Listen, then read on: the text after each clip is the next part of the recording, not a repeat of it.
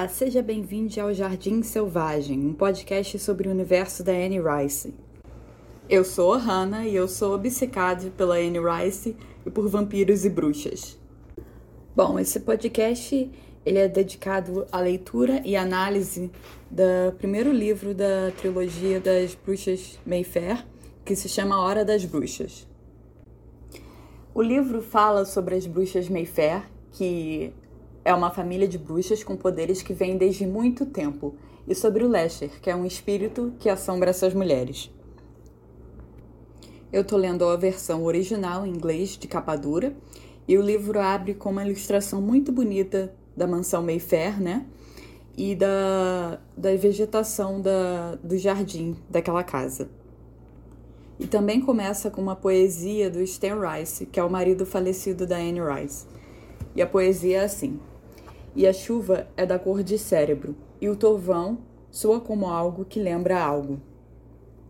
E eu acho que ela escolheu essa essa poesia por causa da relação da chuva intensa e das trovoadas com a morte da bruxa Mayfair designada, né? A bruxa escolhida pelo espírito Lesher. E eu me pergunto assim, eu me questiono se essa parte de que o soão, soa, o trovão soava, soava como algo que lembra algo, se seria é, relativo à memória, né? A memória coletiva de todas as bruxas, de toda a herança das bruxas, toda a história, né? A história de todas elas. Ou se seria o Lester lembrando nesse momento da morte da bruxa, né? Onde tem a, a chuva, sobre a vida dela. Ou mesmo sobre todas as bruxas que ele acompanhou. Então poderia ser uma, uma memória de todas as bruxas, né? Ou um ponto de vista do Lester. Foi isso que eu pensei, por, pelo menos quando eu li essa, essa pequena poesia. E esses primeiros capítulos também eles falam de memória, né? São sempre personagens lembrando de algo que aconteceu no passado. Então eu acho que tem muito a ver. Eu apelidei esse capítulo de A Criatura Trágica e a Coisa Monstruosa, que é como o doutor chama a Deirdre e o Lesher, né, respectivamente. E aí o livro, a, o livro abre, né, começa com a parte 1, que se chama Reunião, que no original é Come Together, mas eu acho que na tradução ficou Reunião, né? E começa com o capítulo 1. E fala que o doutor acordou assustado. Vemos depois que esse doutor é o doutor Larry Petrie, que é o doutor da Deirdre, que é a atual bruxa Mayfair designada e diz que ele estava sonhando com a casa antiga de Nova Orleans, que é a mansão Mayfair, onde mora Deidre e onde moravam as bruxas Mayfair anteriores. Diz que ele viu a mulher na cadeira de balanço. Essa mulher é a Deidre, a paciente dele. Diz que ele viu o homem com os olhos castanhos. Esse homem, depois veremos que é o espírito Lester. Ele tem uma sensação ruim ao lembrar do sonho, uma desorientação alarmante. E ele lembra que estava falando com Lester sobre ajudar a Deidre. Lembra que é um sonho e não gosta da sensação, ele quer parar de pensar nisso. E vemos que ele está em Nova York, no Parker Meridian, que é um hotel, né? Se lembrando dessa situação e das pessoas. E ele lembra que a Deidre estava com a cabeça inclinada, com o um olhar vago, que ela está numa situação assim debilitada, com uma certa paralisia, né? Ele lembra do lugar de uma forma muito realista. E ele fala que o homem de olhos castanhos falava sem mover os lábios. Era um boneco de cera infundido com vida. O doutor se nega a voltar a essas lembranças novamente, ele quer parar de pensar nisso. E vemos que está no começo da manhã. E aí a Anne Rice fala, né, menciona as gardênias. O doutor menciona o cheiro delas em Nova Orleans. Ele diz que não tinha esse cheiro esse cheiro muito perfumado, assim, muito forte das gardênias em Nova York, onde ele estava. E nós vemos que, garden que essas gardênias vão ser uma marca registrada da Anne ao descrever Nova Orleans. Ela vai falar bastante sobre, sobre essas flores, né? É uma palavra que parece bastante. E ele lembra também do Homem Inglês, que é outra marca registrada da Anne. Ela bota muito nas novelas dela na, nas romances dela, né? Esse homem educado, que é um gentleman, que é um homem do antigo mundo. E nessa, nesse romance tem esse homem inglês. E diz que o que fez ele lembrar de tudo foi esse homem inglês, que ele tinha acabado de voltar de Nova Orleans. Ele disse que tinha acabado de voltar de Nova Orleans, né, esse homem inglês, e disse que aquela cidade era assombrada. Fala que aquele homem inglês estava vestido com um terno de anarruga ou cirsaka, que é um tecido listrado usado em ternos de verão, que é outra coisa que a Anne também bota muito nos romances dela, esse tecido, né, de, de anarruga, de cirsaka que é uma coisa bem antiga, assim, bem vintage, que na minha opinião remete muito a Nova Orleans. Não é um tecido, uma roupa que se vê, por exemplo, nos dias de hoje. Diz que esse, esse homem inglês tinha um relógio de bolso dourado, preso por uma corrente ao seu colete. Então vemos aí que esse homem é um homem do velho mundo, né? Ele se veste de uma forma bem antiga, né? Um gentleman, uma figura inusitada. E o doutor até comenta que não se vê mais esse tipo de homem nos dias de hoje. Diz que ele tinha uma aguda, melodiosa entonação de um ator britânico de teatro e que tinha olhos azuis. O doutor diz para o inglês que ele tinha razão, que ele mesmo tinha estado, o doutor, né, tinha estado em Nova Orleans e visto um fantasma lá não há muito tempo atrás. E aí, durante essas lembranças, né, ele, ele pergunta, ele se questiona assim, ele pensa, tudo isso de Torazine teria isso sido um erro? Isso daí, a cetorazine é uma medicação antipsicótica que é usada para esquizofrenia, na maioria das vezes. É o medicamento que ele estava dando para Deidre. E ele se pergunta né, sobre a, essa quantidade de, de medicação que estava dando para paciente esse capítulo é, mu é muito sobre lembrança, né? Ele transita bastante entre o presente com algo que faz ele se lembrar em, em Nova York, no, no hotel, e o passado, que é justamente onde reside essa lembrança, né? Essa lembrança de Nova Orleans. Tem muito essa transição do presente para o passado e a, a Anne Rice ela faz muito bem isso, né? Com as memórias, com as lembranças que estão na mente dele um pouco conturbada. Um inglês convida o doutor para jantar e diz que ele coleciona contos de fantasmas. O doutor diz que se sente tentado, que ele gosta do inglês e sente uma confiança imediata nele, que o lobby do Parker Meridian é um lugar muito agradável, mas ele hesita e nega. Diz que não pode contar aquela história, né? Ele pensa isso. E o, o salgão do Parker Meridian era um agradável, animado lugar, cheio de luz, movimento, pessoas tão distante daquele canto lúgubre de Nova Orleans, da triste antiga casa infestada de segredos em seu perpétuo calor caribenho. O inglês diz que o nome dele é Aaron Leitner, e caso o doutor mude de ideia para ligar para ele, e dá para esse doutor um cartão. E diz que eles colecionam histórias verdadeiras de fantasmas. No cartão está escrito a Talamágica, nós observamos e nós estamos sempre aqui. Depois veremos que Talamasca é uma organização né, de historiadores e pesquisadores do sobrenatural.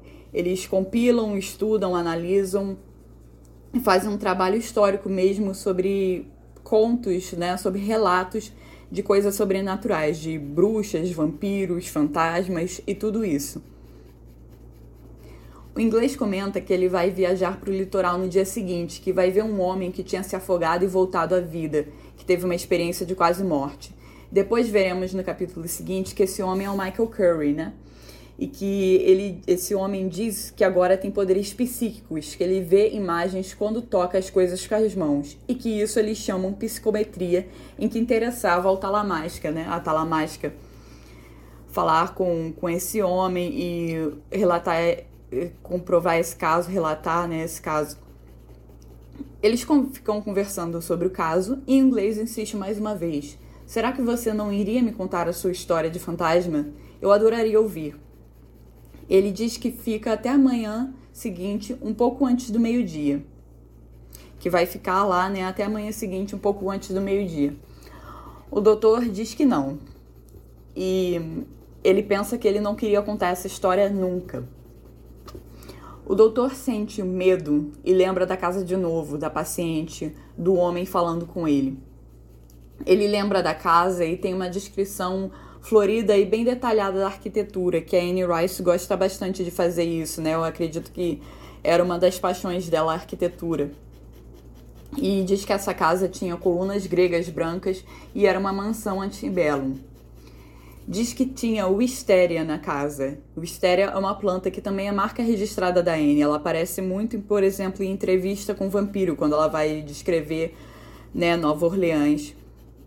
E a buganvilha, uma buganvilha rosa incandescente, também aparece. E veremos nesse livro mesmo que a buganvilha é outra marca da Anne que se repete bastante. Vemos também as flagstones, né, que são as lajes de pavimento, que é outra palavra que se repete bastante no universo da Anne quando ela vai descrever as casas e o mundo. E diz que lá era um lugar sedutor, que tinha árvores enormes. E a Anne descreve a vegetação de forma muito bonita e diz que a casa está decadente, deteriorada, que tinha insetos, teias de aranha, partes da cerca da grade que estavam enferrujadas e se desfazendo, e a madeira também. E toda a beleza dessa mansão antebellum estava sendo consumida, tomada pela vegetação de uma forma quase selvagem.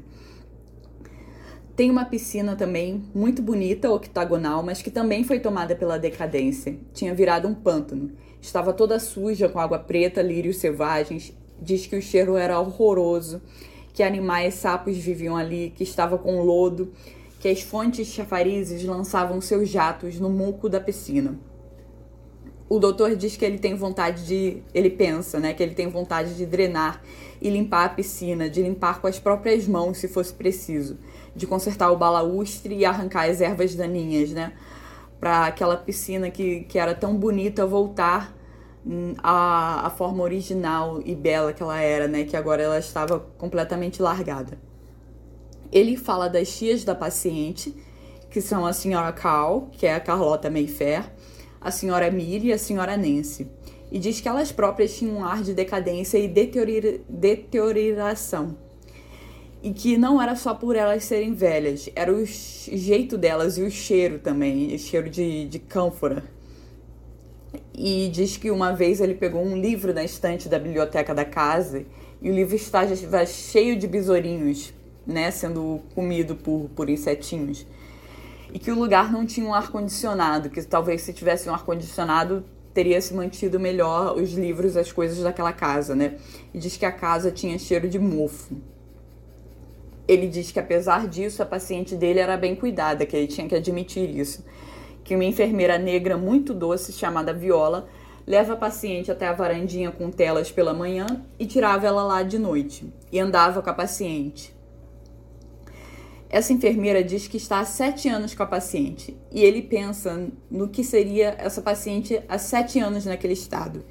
Ele diz que os braços dela começavam a se fechar, ficando mais perto do peito, e que os tornozelos dela, os tornozelos dela se viravam para dentro, de forma que ela parecia um corpo cadavérico retorcido, né? Uma com uma certa paralisia, uma atrofia, né?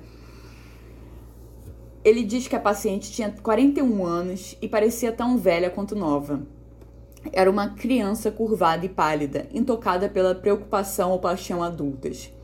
E ele se pergunta Deirdre, você já teve um amante? Você alguma vez, já alguma vez dançou nesse salão? E depois vamos ver no decorrer dessa história a história da Deirdre ser melhor contada, né? E vamos descobrir essas questões. Se ela já teve um amante, se ela já dançou nesse salão, né? Vamos ver isso no, no futuro do livro, na, na, na parte seguinte do livro. E ele fala sobre a casa Mayfair e sobre as recordações do clã Mayfair que tinham na casa que tinha registros de cada ano sobre a família Mayfair desde 1756. Ele sente uma certa inveja dessa herança, dessa história, já que ele não sabia nem o nome dos bisavós ou onde eles nasceram. O doutor comenta isso. E fala Mayfair, um clã colonial antigo, que tinha fotos antigas da, da guerreótipos, que são aquelas fotos, aquele tipo de fotografia antiga, né? e pinturas de antepassados da família do século XVIII. E tinha também a pintura de uma morada antiga, uma plantation, que depois veremos que essa tal morada antiga é River Bend, que ela vai ser comentada na história.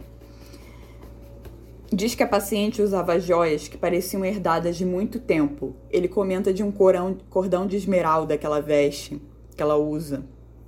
E veremos também que esse cordão de esmeralda vai ser muito importante para nossa história. A enfermeira diz que ela não tirava o cordão de esmeralda da, da, da Deirdre nem para dar banho nela. E ela diz: nunca toque nesse cordão, doutor. O doutor queria perguntar o porquê, mas acaba não perguntando. E a enfermeira põe brincos de rubi e um anel de diamante na paciente, bota joias, né, muito muito caras, muito preciosas nela. E o doutor pensa que era como vestir um corpo, um cadáver. Ele comenta que o cabelo da Deidre era preto, cheio, cacheado e longo, era bonito, né? E que os olhos dela eram azul claro. Ele comenta também que a paciente se baba e diz que é um espanto que ninguém tenha tentado roubar aquelas joias dela, já que ela é tão indefesa. E a enfermeira diz que ninguém que trabalhou nessa casa tentaria fazer isso. Aí o doutor diz ela fica, né? Porém, ela fica o tempo todo na varanda, que as pessoas de fora poderiam tentar roubá-la, porque ela é uma mulher indefesa. E a enfermeira diz: Ninguém aqui é tolo bastante para passar daquele portão. Ela diz que o velho Ronnie vem para cortar a grama, mas é porque ele sempre, faz, sempre o fez há 30 anos. E que o velho Ronnie não batia muito bem da cabeça.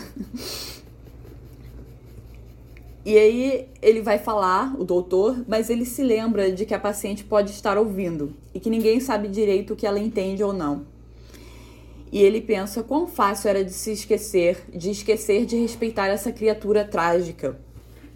Ele pensa também o que ele estava fazendo, falando da, dessa forma na frente da mulher silenciosa, falando dela mesma, né, de como ela estava indefesa e como poderiam roubar ela na frente dela. E ele diz que deveriam levar ela para pegar sol em algum momento, que a pele dela estava muito branca. Mas ele sabia que o jardim era impossível, né? Que era muito difícil de levarem ela para fora para pegar sol. Porque o jardim estava todo emaranhado e, e tomado, todo crescido. Ele pensa, porém, em algum momento crianças brincaram ali. Porque algum menino ou menina escreveu Lesher no tronco da árvore. E o doutor fica com essa palavra na cabeça. Agora, Lesher, nós vamos ver que é o nome do espírito, mas também essa palavra significa em inglês alguém que açoita, alguém que usa o chicote ou algo parecido com um chicote para chicotear. E veremos depois o porquê dessa palavra de, de ter esse significado e do espírito ser nomeado por essa palavra. O doutor vê um balanço que tem no carvalho e depois veremos que essa é a árvore e o balanço da Deidre, que ela gostava muito de ficar ali.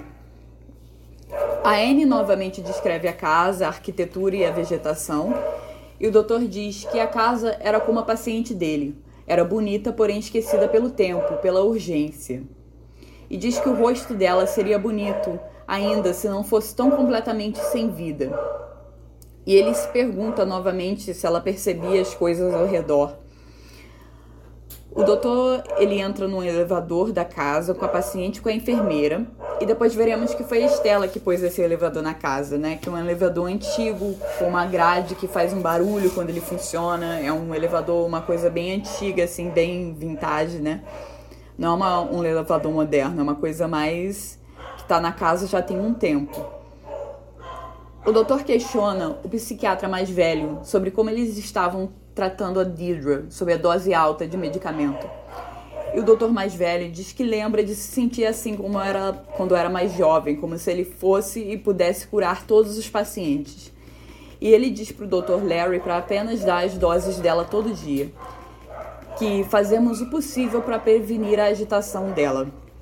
O doutor Larry acha esquisita essa explicação de que seria apenas para prevenir uma agitação. Acha meio uma desculpa esfarrapada, né? E questiona o fato da dose ser muito grande, que maioria ma mataria a maioria dos pacientes. E que é uma dose crescente que não se dá de primeira de uma vez só, então ela provavelmente teria um histórico de usar medicamentos fortes. E ele se pergunta como poderiam saber do estado verdadeiro da mulher quando ela estava sob medicação há tanto tempo. E ele queria muito fazer um eletroencefalograma, né, um exame de imagem dela ele chega a pedir o registro do caso quando já estava no caso há um mês. E ele analisa a escrita de vários outros médicos de diagnósticos vagos e confusos. Aí fala que ela teve diagnóstico de mania, paranoia, exaustão completa, ilusões, surto psicótico, depressão, tentativa de suicídio e que isso ia até a adolescência da paciente, que ela tinha ido ver um médico por causa de demência aos 10 anos. Diz também que ela deu à luz a uma menina quando tinha 18, que ela deu essa menina e sofreu paranoia severa. E deram para ela tratamentos de choque em um lugar e, e, choque de insulina em outro lugar. E que ela te, ele se pergunta o que, que ela teria feito às enfermeiras que eram trocadas várias vezes por conta de ataques físicos. E eu acho que nesse livro nós nunca chegamos a saber realmente se esses ataques físicos, por por conta da, da Deirdre estar tá nesse, nesse estado de paralisia, que ela não se mexe, né? Se esses ataques físicos eram dela realmente quando ela estava numa situação que ela estava menos debilitada, que ela estava se movendo, ou se eram ataques físicos causados pelo Lester. Eu fico me perguntando isso, mas eu creio que era coisa do Lester. E acho que a gente não acha a resposta nesse livro, eu não lembro direito. E aí ele diz que ela havia fugido, né? A Deirdre tinha fugido e foi internada à força de novo. E diz que tem páginas faltando, que tem anos que não foram registrados, que tem diagnóstico de dano cerebral irreversível em 1976, que levaram a paciente de volta para casa e prescreveram Torazine para prevenir paralisia e mania. E ele diz que esses documentos não contam uma história completa, que eles são contraditórios e vagos. E ele se pergunta por quantos outros médicos teria passado a paciente dele. Ele diz: teria uma legião de outros doutores falado com ela da mesma forma que ele falava agora, quando se sentava ao lado dela na varanda lateral? Ele fala com a paciente e se pergunta novamente se ela percebe a presença dele, né? Ele fica se perguntando várias vezes durante esse capítulo se ela se ela ouve, se ela entende o que ele está falando com ela, se ela percebe a presença dele, das outras pessoas, o que, que ela entende que, que acontece ao redor dela, né? E nem o próprio doutor sabe, nem ele tem uma noção do que ela do que ela vê, do que ela ouve, do que ela percebe, de como está a mente dela. Ele diz que haviam fios grisalhos em seus cabelos e que a mão dela estava fria. A enfermeira chega com uma foto e diz que é a filha da Deidre, que ela tem 24 anos agora. Ela mostra a foto para o doutor e ele diz que é uma moça loira num deck de um grande iate branco, com o cabelo soprando ao vento. Ele diz que a moça é bonita e que a foto é da Baía de São Francisco de 1983, que é o que está escrito na foto, né? E ele diz que nada muda no rosto da mulher quando a enfermeira mostra essa foto a ela. E a enfermeira diz que a filha da Deidre também é uma doutora. E ele questiona mentalmente dessa filha nunca ter vindo ver a mãe, né? Ele, naquele momento, ele desgosta, ele tem um desgosto automático pela filha por causa disso. E ele se pergunta qual foi a última vez que a paciente usou um vestido de verdade, que ela agora só usava camisolas ou um par de sapatos de verdade. E ele queria tocar o rádio para ela, talvez ela gostasse de música. A enfermeira deixava na novela a tarde toda na cozinha. E pelo diagnóstico estranho, não muito claro, sem nexo, sem contar uma história real, né, vago e contraditório, ele passa a desconfiar do seu superior, que é o doutor mais velho, das enfermeiras e das tias da paciente. Aí a senhora Cal, que é a Carlota Mayfair, é alta, é uma advogada de pelos setenta e poucos anos, que ainda trabalhava e pagava as contas para o doutor. E ela ia e voltava do trabalho de táxi porque ela não conseguia mais subir nos degraus do, pon do bonde da St. Charles. E ela diz para o doutor que por 50 anos ela andou naquele bonde da, da St. Charles. A enfermeira comenta que a Carlota é muito inteligente, que ela foi uma das primeiras mulheres a se formar em advocacia na Universidade de Loyola, que ela trabalhava para o juiz Fleming e era filha do juiz, do velho juiz McIntyre, e que a filha tinha muito orgulho do pai. E depois, no decorrer do livro, vamos ver mais sobre a história da Carlota e do pai dela nos arquivos da Talamasca. O doutor diz que ele nunca viu a senhora Carlota falar com a paciente, que quem falava com ela era a corpulenta senhora Nancy. Ele diz que a senhora Nancy era muito malvada com a Deidre, E a enfermeira começa a fofocar, né? E diz que a senhora Nancy nunca teve uma chance de ter uma educação acadêmica de qualidade, que ela sempre ficou cuidando dos outros, que antigamente ela cuidava da velha senhora Belly, que morava ali com elas também. A senhora Nancy, ela é uma pessoa muito comum, ela é atarracada, desarrumada, desagradável, tá sempre usando um avental, mas fala com as enfermeiras de forma se sentindo superior e tem um sorriso de desdém quando vai falar com a Deidre. E tem também a senhora Millie, que é a mais velha delas e na verdade é uma prima, que ela se, foi, se veste de forma bem clássica de velhinha, bem antiga, com uma seda preta de velha e sapatos de amarrar, luvas surradas e um pequeno chapéu preto de palha com véu. E ela é mais simpática, ela dá sempre um sorriso pro doutor e um beijo na Deidre e diz: É minha pobre querida. E um dia, a senhora Millie estava no jardim, próximo à piscina, e começa a conversar com o doutor.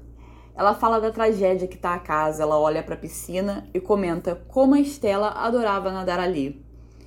E ela diz: Foi a Estela que construiu a piscina. Estela que tinha tantos planos e sonhos. A Estela que pôs o elevador na casa. A Estela dava muitas festas.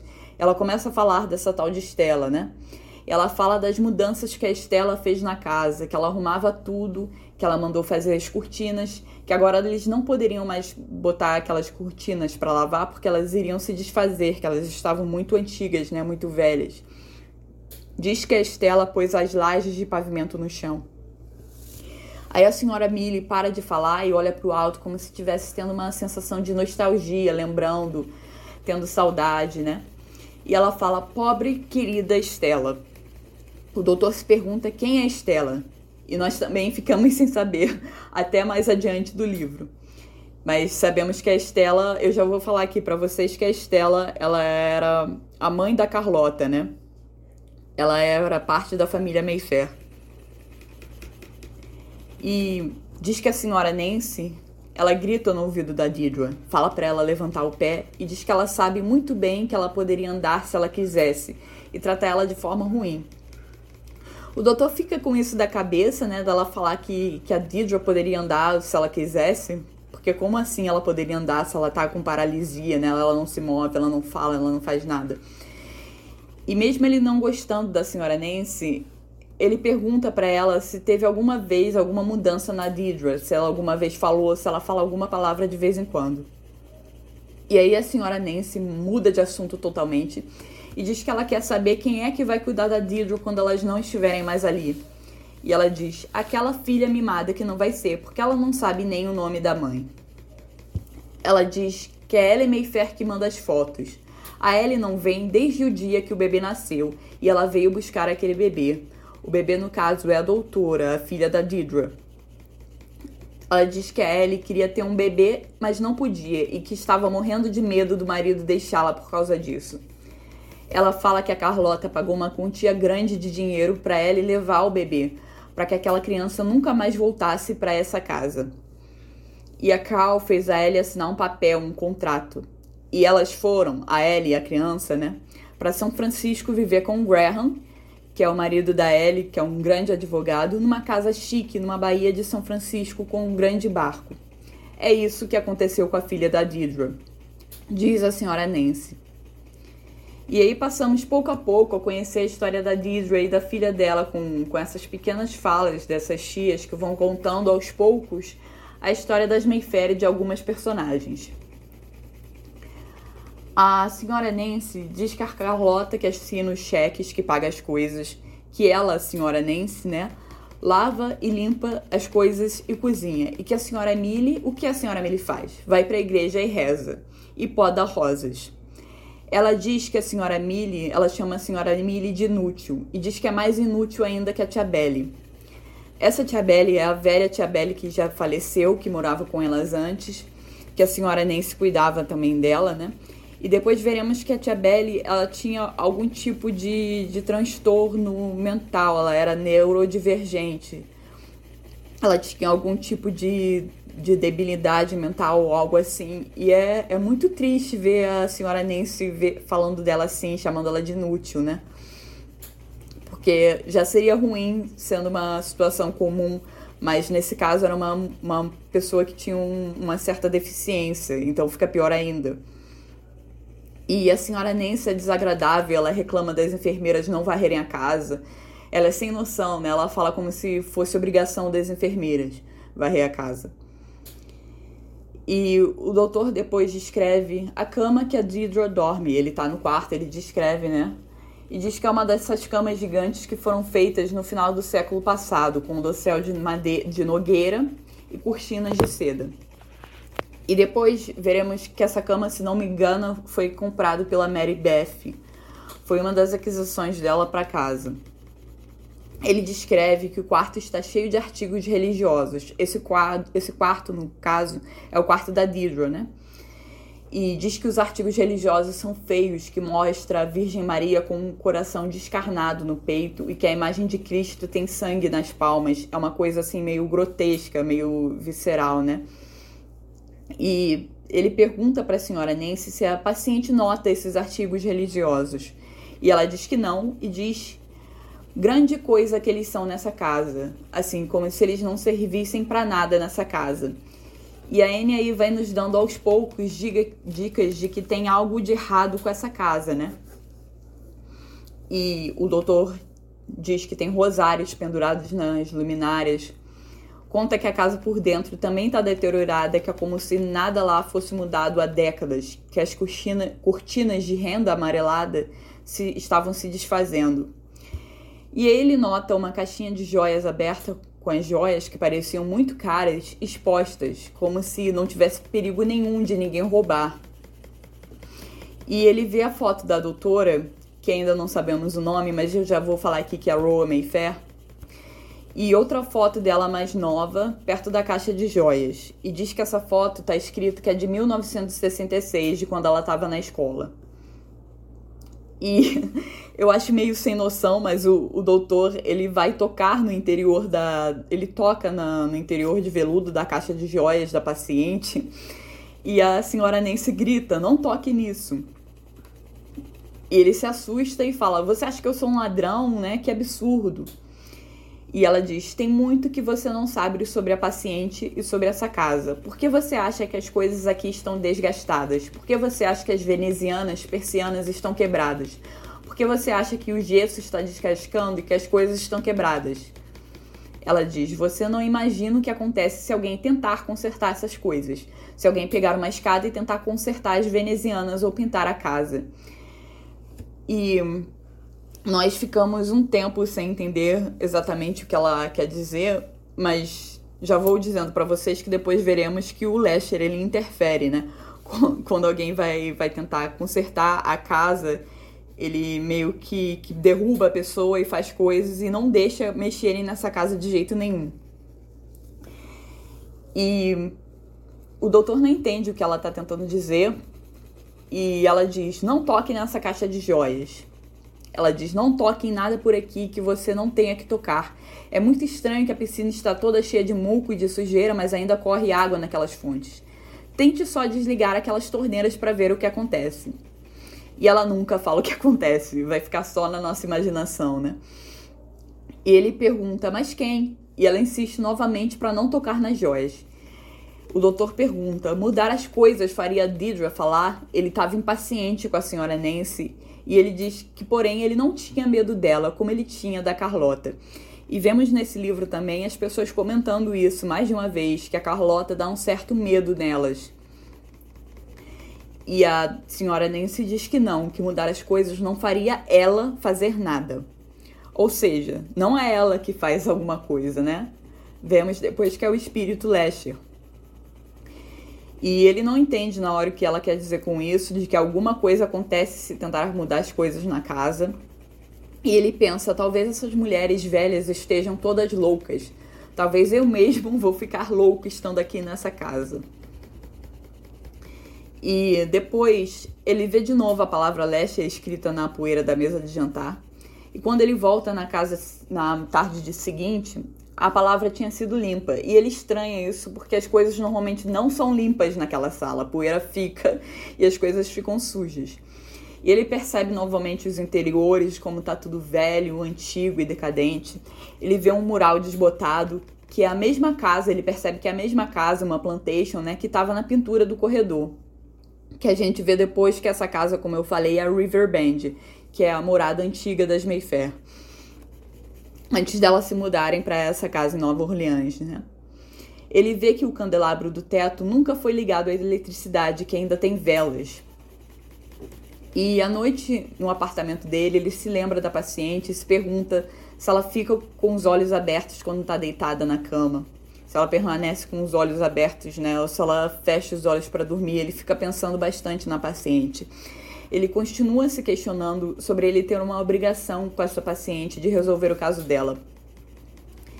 E ele pensa, porém, que o doutor da Deirdre é um excelente médico, que é o, o doutor psiquiatra mais velho, né? Que, que passa realmente as medicações para ela Nesse caso, o Dr. Petrie, ele só dá as medicações, mas ele não interfere muito no caso.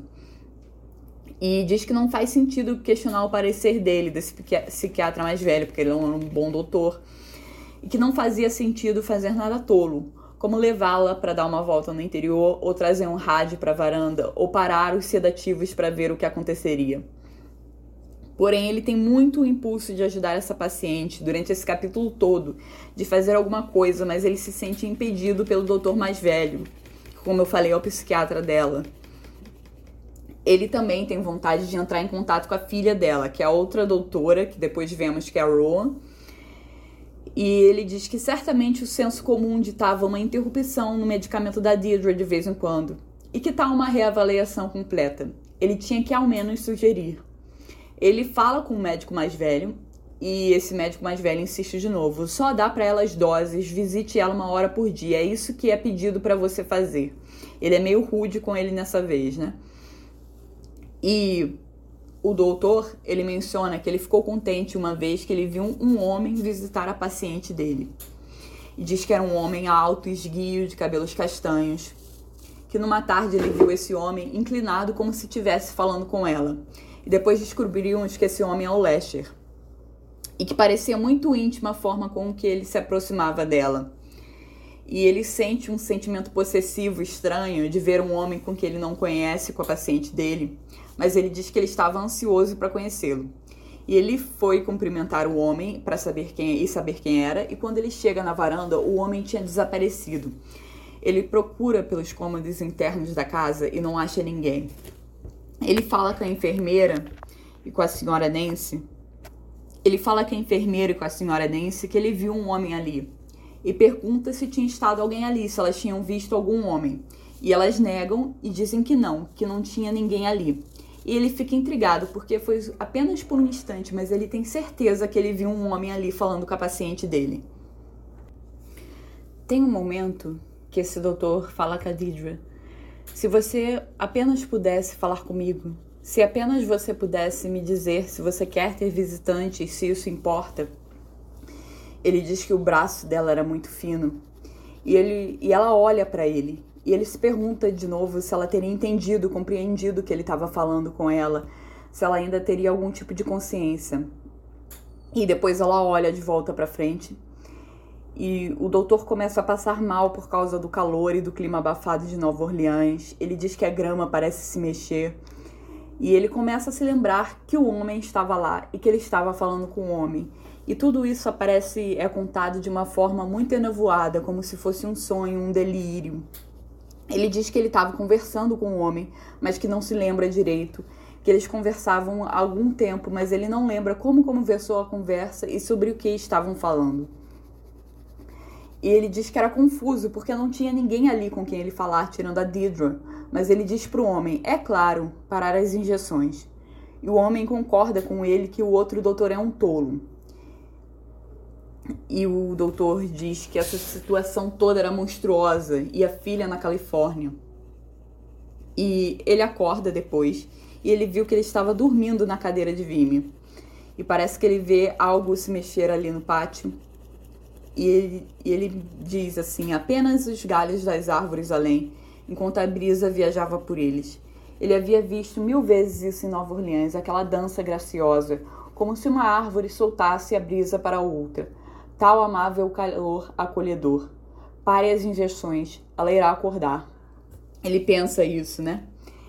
E vemos, por exemplo, no, no seriado, na série, que muita gente não gostou e eu realmente entendo porque mudaram muita coisa da, da, do cânone original, mas no, no seriado eles têm esse. Isso nunca acontece no livro, porém no seriado a Deidre, ela acorda, o doutor para realmente de dar as injeções e ela acorda, ela sai de casa, ela vai pro hotel. E eu acho muito interessante ter essa visão, né, do que a Deidre faria, do que poderia acontecer se ele realmente parasse as injeções e ela acordasse, do que iria acontecer. E isso aparece no, no seriado. E o doutor diz que se sente mal e começa a divanear como se estivesse falando com um homem de novo. Ele diz, ele pensa assim, o nome do homem, qual era? Ele sabia um minuto atrás, um nome tão marcante. Ah, então é isso que a palavra significa. Você é, na verdade, bem bonito. Mas espere, estava acontecendo de novo. Ele não iria deixar. E ele vê que ele deixou cair a seringa com a medicação. Ele fala para a senhora, ele chama a senhora Nancy, fala para a senhora Nancy, para enfermeira e para empregada que chegaram quando ele chamou a senhora Nancy, né? Que ele estava passando mal e que tinha deixado a seringa cair. E elas ficam olhando para ele. E ele se pergunta se elas também pensam que ele está ficando louco. Na tarde seguinte, ele vê de novo o homem com mais detalhes, vai falar com o homem e ele desaparece em pleno ar. Ele fala com a senhora Cal e ele conta que viu um homem, que ele ia falar com um homem e o homem desapareceu. E ela diz: Não é da sua conta o que você tem ou não visto. E ele acha estranha essa escolha de palavras dela, né? E ele diz que ela é uma mulher muito rígida, muito dura. E o doutor diz que está preocupado com a paciente, porque ele viu com ela um homem desconhecido, que eles não sabem quem é, e que ela é uma mulher indefesa. E aí a senhora Cal e a senhora Dance não dão muita importância ao que ele fala, mas a senhora Millie olha para ele assustada. E ele percebe que ela acreditou e que sabe de algo. E aí ele percebe que tem algo de errado, né? Que ele realmente não, não estava ficando louco e que aquilo que ele tinha visto fazia sentido, pelo menos para a senhora Millie. E ele sobe para ver a paciente no andar de cima.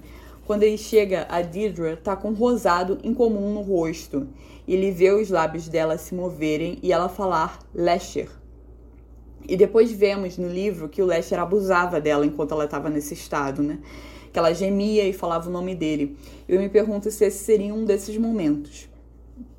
É, o doutor entra em contradição porque ele acha que talvez tenha imaginado aquilo, pois ele acha que não seria possível uma paciente naquele estado murmurar uma palavra. E ele lembra que Lester é um nome, que é o nome que ele viu no tronco da árvore na mesa de jantar e que ele ouviu falar desse homem, desse nome em algum lugar e é por isso que ele sabe que é um nome. Ele sente um calafrio por ver aquela paciente catatônica falar, mas ele pensa que devia estar imaginando que era justamente a coisa que ele queria que acontecesse, uma mudança milagrosa nela, e que ela jazia como sempre em transe, que era torazine o suficiente para matar outra pessoa.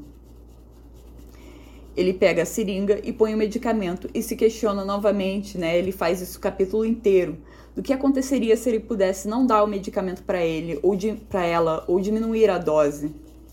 E ele se imagina com ela, eles andando, saindo daquela casa, indo para um lugar mais agradável, indo com ela para um jardim, para um caminho, um pátio florido, e o cabelo dela balançando ao vento, e é uma cena muito bonita.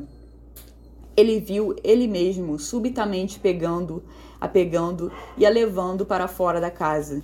Ele viu ele mesmo dirigindo ela para o interior, levando ela para o interior. Eles andavam de mãos dadas num caminho através da grama até eles chegarem numa barragem acima do rio. E lá ela sorriu, seu cabelo soprando ao vento. E então o doutor se sente empurrado. Na verdade, ele diz que ele tem certeza que foi empurrado. E quando ele vê, tá de joelhos no chão e a seringa sumiu.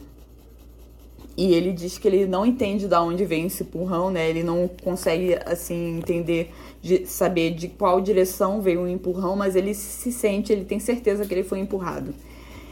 E quando ele vê a seringa está longe, quebrada, como se alguém tivesse pisado nela, exercido uma força, uma pressão, né, para quebrar realmente, não como se apenas ela tivesse caído e ele tivesse caído e a seringa tivesse caído da mão dele. E ele se pergunta o que aconteceu, já que é a segunda vez que isso acontece.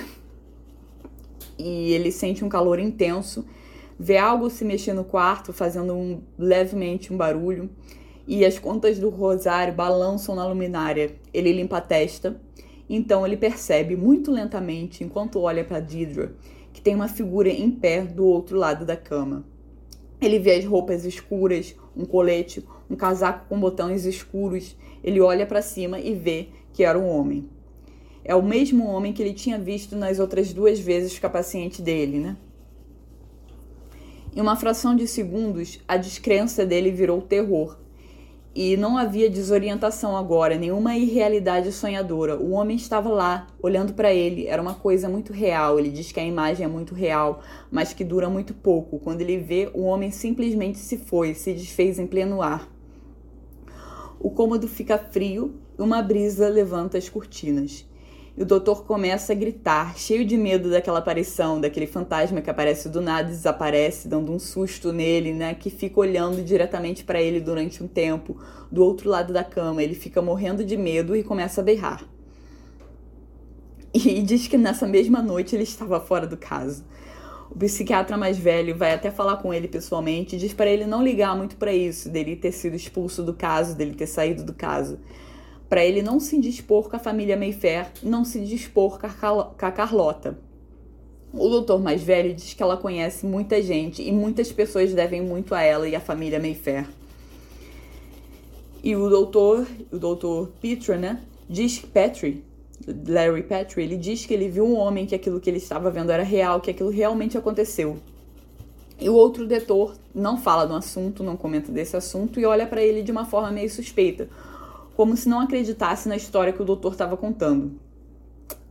Mas o velho psiquiatra não estava dando importância. Havia uma suspeita escassamente oculta em seus olhos enquanto ele olhava o doutor de cima a baixo, embora o tom cordial de sua voz nunca tivesse mudado. Essas famílias antigas, o doutor diz, o doutor, no caso, o doutor psiquiatra mais velho, né? E diz que também era para o doutor nunca mais, o doutor mais novo, o doutor Larry Petrie, nunca mais ir para aquela casa de novo. E o doutor Larry diz que agora não conseguia mais montar nenhum argumento, argumento inteligente sobre aquela mulher, que a condição dela, né, a, a óbvia necessidade de reavaliação periódica, que a confiança dele tinha sido arruinada, que ele não conseguia falar disso nesse momento com o doutor, depois disso que aconteceu dele, dele ter começado a berrar no, ca, no quarto, de ter visto um espírito, né? Ele se sente muito envergonhado por isso, né? A confiança dele tá é arruinada, que ele diz. Ele se sente confuso com tudo isso se sente um tolo, pois ele não é uma pessoa que acredita nessas coisas, ele não acredita em fantasmas, mas ele viu esse homem mais de uma vez, viu ele três vezes e teve uma conversa com o homem. E ele lembra que o nome desse homem é Lesher.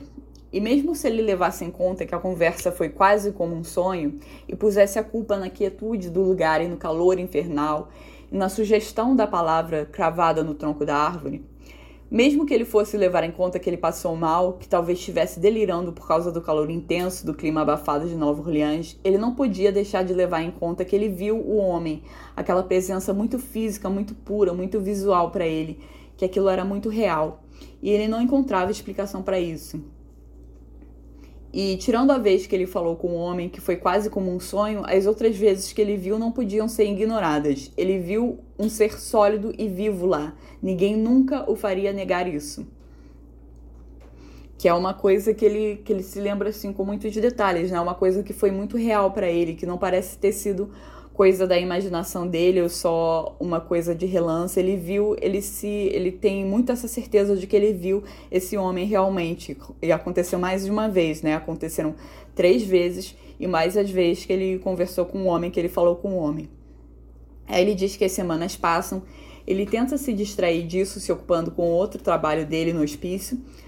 Porém, ele não consegue e fica meio obcecado com esse caso e começa a escrever sobre essa história ele lembra de muitos detalhes, como por exemplo das mãos do homem. E é uma visão muito detalhada que ele tem de tudo que aconteceu, como se ele tivesse muito consciente na hora. Ele diz que o cabelo castanho do homem era levemente ondulado que ele tinha olhos grandes, que a pele era pálida como da pobre mulher doente, e que o homem era jovem, não mais que 25 anos no máximo, e que o homem não tinha uma expressão discernível. Ele lembra que as mãos do homem eram bonitas e que o homem, apesar de magro, era bem proporcional. E ele diz também que é estranha a textura da roupa do Lesher, como se ela fosse feita de um material muito suave, como se a própria roupa e o rosto dele fossem feitas do mesmo material. E a gente sabe do porquê disso, né? Porque ele é um espírito, por isso que a roupa e o rosto e tudo nele são feitos do mesmo material. Uma manhã, o doutor acorda com um claro pensamento curioso. O homem misterioso que queria, não queria que ela tomasse aqueles sedativos. Ele sabia que eram ruins.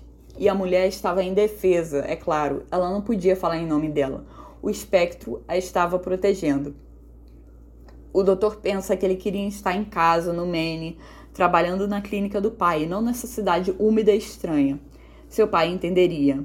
Mas então não, seu pai apenas ficaria preocupado. Ele novamente tenta se manter ocupado com outro caso, outro emprego, né? Mas ele não consegue tirar aquela história da mente. Ele diz que o emprego no hospício, ele diz que o emprego no hospício era entediante, que os casos que ele tinha não eram desafiadores, mas que era essencial que ele continuasse, para que ele apagasse toda aquela suspeita da mente do velho psiquiatra. A suspeita de que, da mente do, do velho psiquiatra, né, do outro psiquiatra, que ele não era um psiquiatra bom, o que ele não era responsável, né, que ele estava ficando louco. Ele quer apagar essa suspeita da, do superior dele, né, qualquer suspeita que ele tenha por causa do, do que aconteceu.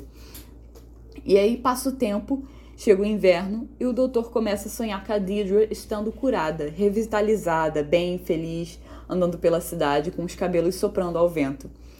E ele se pergunta, por ele ter esses pensamentos, se isso não seria um indicativo que a mulher tivesse morrido, né? Como se ela, a alma dela, tivesse saído daquele corpo e ido para um lugar melhor. E ele fica com aquilo na cabeça Chega a primavera, ele já estava na cidade há um ano, e ele decide que ele quer ver a mulher para saber se ela ainda está viva, se ela está bem, se ela continua no mesmo estado. Ele vai até a casa e vê que a casa está no mesmo estado, e ele vê a Deidre na, cabeça, na cadeira de balanço, no mesmo estado também. E diz que o doutor sente, uma angústia plúmbia, pesada. Ele estava mais atribulado, talvez, que ele já havia estado na sua vida toda.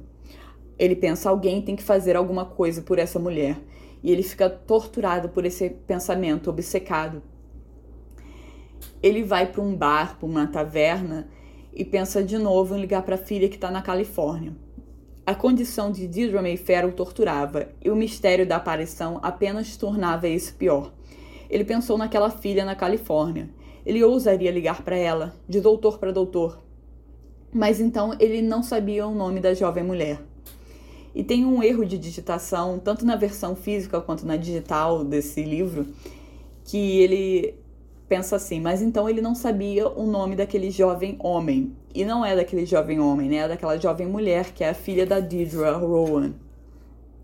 Ele fica pensando nisso, pensa que ele não tem o direito de intervir, que a mulher não ia acreditar nele de qualquer forma, da história dele, nesse espírito chamado Lesher. Ele até pensa que tipo de nome é Lesher, né? e achar que ele era maluco, que não fazia sentido.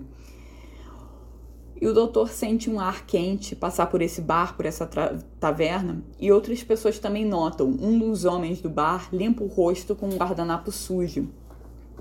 E ele vê o homem, o Lester, né, sentado numa cadeira à mesa, muito perto da, da porta da taverna e ele descreve que era o mesmo rosto de cera, olhos castanhos, as mesmas roupas comuns com aquela textura incomum, tão lisas que elas brilhavam vagamente à luz baixa. E o homem estava olhando para ele. Ele sentiu medo. Ele viu a forma como a luz do dia batia no rosto desse homem, que era muito real, que não parecia um espírito, e sim algo materializado mesmo, pois a luz incidia de forma que criava luz e sombra no rosto dele e ele começa a passar mal, ele luta para não entrar em completo pânico e a imagem do homem treme e desaparece e uma brisa fria varre o bar. E essa brisa que sopra, ela não é percebida apenas pelo doutor. O bartender ele segura um guardanapo para que não voe e uma porta bate em algum lugar. Ou seja, é uma coisa que afetou o ambiente inteiro, né? Não era só uma visão do doutor. O doutor fica com medo de estar ficando louco e pensa que nenhum poder na Terra poderia tê-lo persuadido a passar na casa da Deidre Mayfair de novo, pois ele estava com muito, muito medo. E na noite seguinte, enquanto ele estava dirigindo para casa, ele vê o homem de novo, sob um poste, perto dos cemitérios. E de novo a luz incidia sobre ele de forma que ele parecia muito material e não um espírito, né? Ela criava sombras no rosto, como se ele fosse uma coisa material, né? E não uma coisa translúcida, transparente. E ele diz que foi apenas um vislumbre, mas ele sabia que ele não estava enganado. Ele começou a tremer violentamente. Pareceu por um momento que ele não conseguia lembrar como controlar o carro. Então ele dirigiu descuidadamente, estupidamente, como se um homem o estivesse perseguindo. Ele não se sentiu seguro até fechar a porta de seu apartamento. E na sexta seguinte, ele vê de novo um homem, à plena luz do dia, parado no gramado da Jackson Square. Já é a sexta vez que ele vê o Lester, né? Contando com a, com a vez que ele conversou com ele de, de uma forma que estava quase como se fosse um sonho. E uma, ele diz que uma mulher também percebe o espírito, pois ela se vira para olhar a figura do Lester. E o doutor, de novo, entre pânico, sai correndo pelas ruas do French Quarter, acha um táxi e pede para o táxi levá-lo longe dali, para qualquer lugar, não importava. E enquanto os dias passavam, o doutor deixava de ficar assustado e passava a ficar horrorizado. Ele não conseguia comer ou dormir. Ele não conseguia se concentrar em nada. Ele se movia perpetualmente em total melancolia. Ele encarava em raiva silenciosa o velho psiquiatra sempre que seus caminhos se cruzavam. Como, em nome de Deus, poderia ele comunicar essa coisa monstruosa que ele não chegaria perto da mulher miserável na cadeira de balanço na varanda? Sem mais agulhas, sem mais drogas dele. Eu não sou mais um inimigo, você não vê? E o doutor pensa que é muito perigoso para a reputação e para o futuro dele essa situação que ele passa, dele estar tá ficando louco assim como os pacientes, que ele não podia contar isso para ninguém que ele conhecesse. E ele estava desesperado, ele tinha que escapar dessa coisa. Quem sabia quando ela poderia aparecer para ele? E se ela conseguisse vir bem dentro desses cômodos? E chega um ponto que ele não aguenta mais e fala com o psiquiatra mais velho. Diz que não aguenta mais, que o calor tropical, as dores de cabeça, as noites sem dormir estavam exigindo muito dele, tirando muito dele, e que ele queria se retirar do emprego, pedir demissão. Ele sai de Nova Orleans na mesma tarde, ele foge de lá completamente porque ele está com tanto medo de ver esse espírito a qualquer momento que ele quer sair de lá o mais rápido possível. E ele vai para Portland, no Maine, para o escritório do pai. E ele conta sobre isso para o pai dele, que também é outro médico. Ele revela a história toda sobre o espírito. Fala que o rosto dele era muito suave, como se não tivesse expressão nenhuma. Nunca houve nada ameaçador no rosto. Pelo contrário, era estranhamente sem linhas. Ela era tão ameno quanto o rosto do Cristo no retrato da parede do quarto dela, apenas olhando para mim. Mas a coisa não queria que eu desse a injeção a ela estava tentando me assustar. E o pai diz que já viu isso em outros casos, dos doutores se contaminarem, digamos assim, com as neuroses dos pacientes e que isso era de alguma forma normal, mas que ele não podia contar isso a ninguém, pois ele ia arriscar a reputação dele. E para ele esquecer aquilo tudo, para ele descansar e deixar os efeitos disso tudo dissiparem, passarem, né? E aí os anos passam, o doutor já está trabalhando em outra cidade, que é em Portland, no Maine, onde o pai dele está, né? E quanto ao espírito, ele o deixou para trás em Nova Orleans, junto com a memória de Deidre Mayfair, sentada eternamente naquela cadeira. Porém, ele diz que ainda assim permanecia um medo contínuo de que ele poderia, em algum lugar ou outro, ver a coisa de novo. Havia um medo contínuo de que, se tal coisa aconteceu antes, poderia acontecer outra vez por motivos inteiramente diferentes.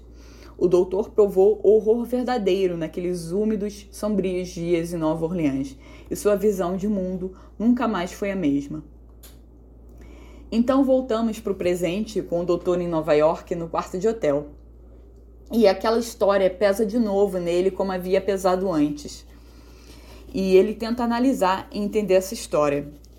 E ele se pergunta se o espírito estava mesmo perseguindo ele ou se o doutor tinha entendido errado.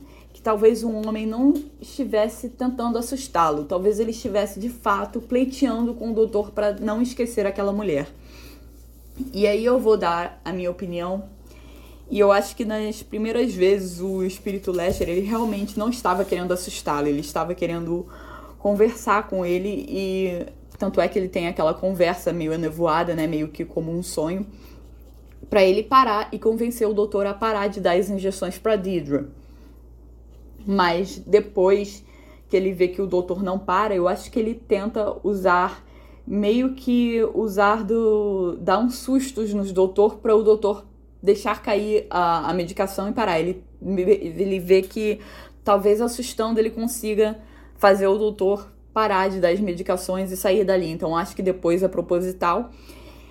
E depois, quando o doutor sai do caso, eu acho que ele meio que tenta fazer uma vingança com o doutor, né? Eu acho que ele tenta meio que perturbar a mente do doutor mesmo, porque vemos depois que o Lester faz isso, que ele persegue mesmo as vítimas dele, que ele tenta deixar loucos aqueles que, que ele por algum motivo vê como antagônicos dele, né? Antagonistas dele. Então eu acho que, que é o seguinte, que no início ele estava tentando conversar com o doutor e convencer ele a, a não dar a medicação para Dito, mas depois ele estava realmente tentando assustar ele, tentando deixá-lo louco. Porque esse espírito ele não é benevolente, depois vamos ver isso. E ele pensa que talvez de alguma forma a coisa fosse uma projeção bizarra dos próprios pensamentos desesperados da mulher, uma imagem enviada para ele por uma mente que não conhecia outras formas de comunicação. Ah, mas não havia conforto nenhum nessa ideia. Horrível demais imaginar uma mulher indefesa pleiteando com ele através de um emissário espectral, que por motivos que nunca seriam sabidos não podia falar, mas apenas aparecer por breves momentos. E o doutor pensa: mas quem poderia interpretar esses estranhos elementos? Quem se aventuraria a dizer que o doutor estava certo? E ele pensa no Aaron Leitner, o inglês que colecionava história de fantasmas, que tinha dado para ele o cortão com a palavra talamágica. Que o inglês queria ajudar um homem afogado na Califórnia, contando para ele que isso já aconteceu a outros, que outros também voltaram da beira da morte com poderes.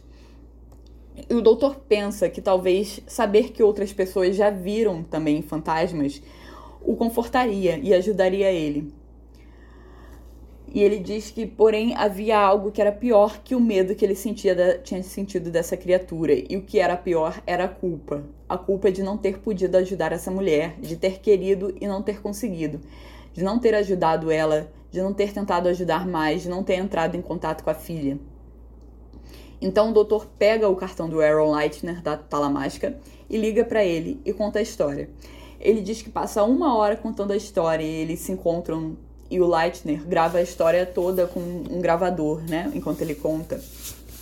E o doutor diz que ele não usa nomes, nem datas, nem nada que possa identificar as pessoas da história, a paciente dele e a família. E o doutor comenta também que ele não toca na comida, ele só bebe o café, ou seja, ele está de novo ficando alterado por causa da, daquela história, né? Aquela história está de novo mexendo com o apetite dele, ele não consegue comer de novo. Está mexendo de novo com a cabeça dele. Ele estava muito ansioso com isso, né? De lembrar dessa história, de lembrar dessa coisa toda, de sentir essa culpa, de sentir esse medo. E o Lightning então diz que outras pessoas também viram esse homem e que ele ouviu relatos de histórias parecidas que tiveram avistamentos desse homem. E o Leitner era mais velho do que parecia à primeira vista, talvez uns 65, talvez 70 anos. Diz que ele era muito afável e confiante e tão convidativo de confiança em retorno. E o Leitner também diz: Eu quero que você saiba que você não poderia ter ajudado a Deidre Mayfair. A Carlota jamais permitiria. Ele fala isso pro doutor, ele fala pro doutor não se preocupar mais com isso. E o doutor sente um alívio, mas depois ele percebe, né, que o Leitner conhece essas pessoas. Apesar do doutor não ter citado nomes, o Leitner acabou de citar e era justamente as pessoas da história. E o Leitner diz que ele não as conhece pessoalmente, mas que ele sabe sobre elas. O doutor pergunta, né, se ele conhece as pessoas. Você conhece as pessoas, né? Ele fica com medo, né? O Leitner diz que não conhece pessoalmente, mas sabe sobre elas. Eu sei quem elas são e você não precisa se preocupar porque a gente não deu meu nome, nem seu nome, nem o nome de ninguém nesta fita. Porém, mesmo assim, o doutor pede a fita porque ele fica com medo da história vazar, porque seria a confidencialidade da paciente dele. E o Aaron Leitner, na mesma hora, dá a fita para ele. Ele sente um alívio por outros terem visto aquela criatura e por ele não estar louco. Ele sente por ele ter estado certo o tempo todo, por aquilo não ser uma alucinação dele, uma amargura com relação ao superior dele, com relação ao doutor mais velho, a Carlota Mayfair e a Nancy Mayfair. E o Aaron de novo diz para ele não se preocupar mais com isso. O doutor pergunta se a mulher ainda está da mesma forma. O Aaron responde que sim, que ela está da mesma forma que ele esteve lá no ano passado. E nós vemos no início da, da, do, da história, né, que o Aaron diz que esteve lá é, há pouco tempo, né? Se eu não me engano, ele diz que esteve lá há pouco tempo ou alguns dias, ele diz algo assim. E aí eu me pergunto se isso era mentira dele, né? Se ele esteve lá apenas ano passado e se ele estava dizendo que esteve em Nova Orleans há, há pouco tempo apenas para puxar o assunto, porque sabemos que, que, essa, que esse encontro ele não foi ao acaso, né? O pessoal da Tala Mágica ele busca mesmo esse encontro com as pessoas que tiveram contato com a família Mayfair. Então eles mandaram o, o Aaron Leitner para falar com o doutor. E ele meio que fingiu uma, uma conversa ali, assim, momentânea, né? Uma conversa é, dele falando da, de que tinha estado em Nova Orleans e que a cidade era assombrada. Para o doutor realmente falar e contar a história dele. Mas vemos depois que essa, que essa conversa é arranjada, né? Que esse encontro é arranjado. E eu me pergunto se o Leitner estava mentindo naquela hora também. E, como eu estava dizendo, ele diz que ele esteve lá ano passado, que a senhora Nancy morreu e que a senhora Millie morreu um pouco depois, e que ele ouviu dizer por relatos que a Deidre não mudou. Aí o Aaron retifica de novo que o doutor não estava louco e que aquela visão que ele havia tido, outras pessoas tinham tido também, que realmente era real, para ele não se preocupar com essas coisas. Ele frisa bastante vezes que a visão era real, que outras pessoas tinham visto, para o doutor não se preocupar para ele tirar aquilo tudo da cabeça, para ele não ter culpa, que ele não poderia ter ajudado a Deidre e que não era culpa dele. Ele tenta de uma forma aliviar o doutor de todo esse fardo. E o Aaron fala para o doutor não contar essa história para ninguém, que só as pessoas que viram e passaram por algo do tipo irão acreditar. O doutor pergunta se o Aaron viu esse ser. O Aaron diz que sim, que foi assustador. O doutor pergunta o que ele é, se ele é um espírito, um fantasma. O Aaron diz que não sabe o que ele é, que todas as histórias são muito similares e que as coisas lá, né, a casa, a Deidre, ele diz que as coisas lá, que a casa, a Deidre não mudam, que estão sempre as mesmas. E o doutor pergunta sobre a filha pro Aaron, pergunta o que aconteceu com a filha. E o Aaron diz que agora ela é uma neurocirurgiã, mas que ele não conhece ela, que os caminhos dele se cruzaram uma vez né? E depois veremos esse encontro no livro mais tarde. E se eu não me engano, também é um encontro que é proposital do Aaron Leitner da Tala Mágica para falar com, a, com essa mulher, né? Falar sobre a Deidre, falar sobre a, a história das bruxas Mayfair. Ele fala como se os caminhos deles tivessem se cruzado do nada, mas realmente não é isso. Aí o Aaron Leitner vai embora e o doutor sente um alívio enorme em ter podido contar essa história. Ele diz que não se arrepende, que parece ter sido um presente para ele ele ter podido contar aquela história como se um peso tivesse sido tirado dos ombros dele. E aí ele meio que passa o peso pro Aaron Leitner. Ele pensa, o Leitner sabe dessa história, o Leitner entendeu, o Leitner talvez vai entrar em contato com essa mulher, se já não tiver entrado em contato com ela. Agora esse peso vai para ele. e aí o doutor tem um pensamento assim do nada, né? Que ele nunca esteve naquela casa no Garden District, na mansão Mayfair, né, durante uma chuva, uma tempestade, que seria muito bonito ver a chuva caindo naqueles telhados e na vegetação. Que ele sentiu falta da chuva e que a chuva era muito bonita em Nova Orleans. E nós sabemos que ele nunca viu essa chuva pois uma tempestade violenta, uma chuva né, desse, desse tipo, só ocorre quando uma Mayfair designada, escolhida pelo Leste, morre. Isso ainda não aconteceu na nossa história. E o doutor compara de novo o encontro dele, que ele teve com Leitner, com o encontro no confessionário. Ele já tinha feito isso anteriormente, mas ele compara de novo isso, como se ele tivesse tido uma absolvição de um padre. Ele se sente tão aliviado como se fosse uma absolvição religiosa. E aí ele vai comer finalmente, né? A gente vê antes que ele não estava conseguindo comer por causa dessa história, tinha deixado ele ansioso. E que ele isso tinha acontecido outra vez quando ele tinha lembrado dessa história, que ele tinha ficado sem comer e sem dormir, porém agora ele vai comer. E aí ele pega o cartão do Lightner de dentro do bolso, rasga em vários pedaços, põe dentro do cinzeiro e taca fogo. E esse ato é como se ele finalmente estivesse apagando aquela história, deixando para trás que ele nunca mais iria entrar em contato com essa história, né? Que ele nunca mais ia entrar em contato com esse homem inglês ou pensar sobre aquilo ou aquele espírito, como se ele estivesse se livrando totalmente daquilo. E assim acaba o capítulo, né?